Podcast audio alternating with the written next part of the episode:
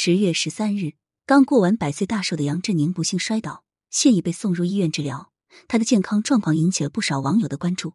据知情人士透露，杨振宁这次摔倒导致脊椎骨裂，听上去十分严重，因此才不得不住院治疗。从媒体晒出的照片中可以看出，杨振宁非常憔悴。他穿着一身白色居家服，有气无力的躺在床上，面前还放着一块平板，看上去正在忙什么事情。即便生病住院了，他依旧闲不下来。这种热爱工作的态度让大家都很敬佩。看到这一幕后，网友们都在呼吁杨振宁注意身体。对于他这样的百岁老人来说，摔跤很可能会导致严重的后果。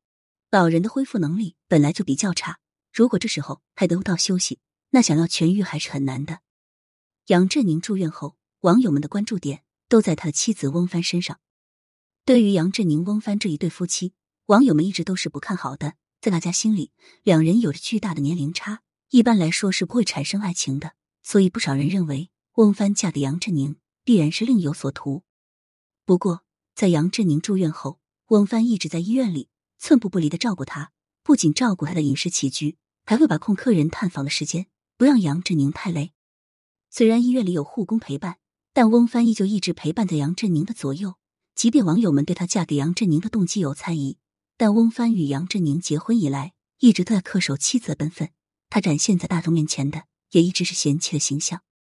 对于翁帆的陪伴，有些网友认为那只是作秀，甚至有人猜测，虽然她表面上在为丈夫的身体操心，暗地里没准还庆幸自己终于快要解脱了。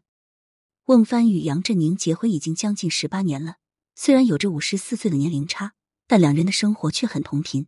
翁帆也曾在媒体面前直言，之所以嫁给杨振宁。是因为欣赏他的人品。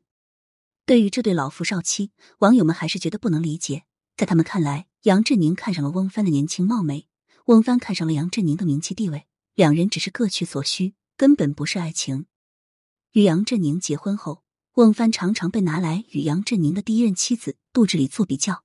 作为杜聿明的女儿，杜志礼从小就接受良好的教育，才学背景足以与杨振宁这样的物理学家相匹配。有了这位优秀的前妻做对比，在杨振宁与翁帆结婚的时候，大家都觉得很荒诞，甚至拿这件事来攻击他们，认为杨振宁晚节不保。除去这段婚姻带给他的争议外，杨振宁在物理学方面的贡献不容忽视。他不仅被《自然》期刊评选为人类千年历史最伟大的二十位物理学家之一。除此之外，杨振宁还将自己绝大多数的收入捐给了清华大学，并且卖掉了美国的房子，为大学筹集科研经费。种种行为都值得大家称赞。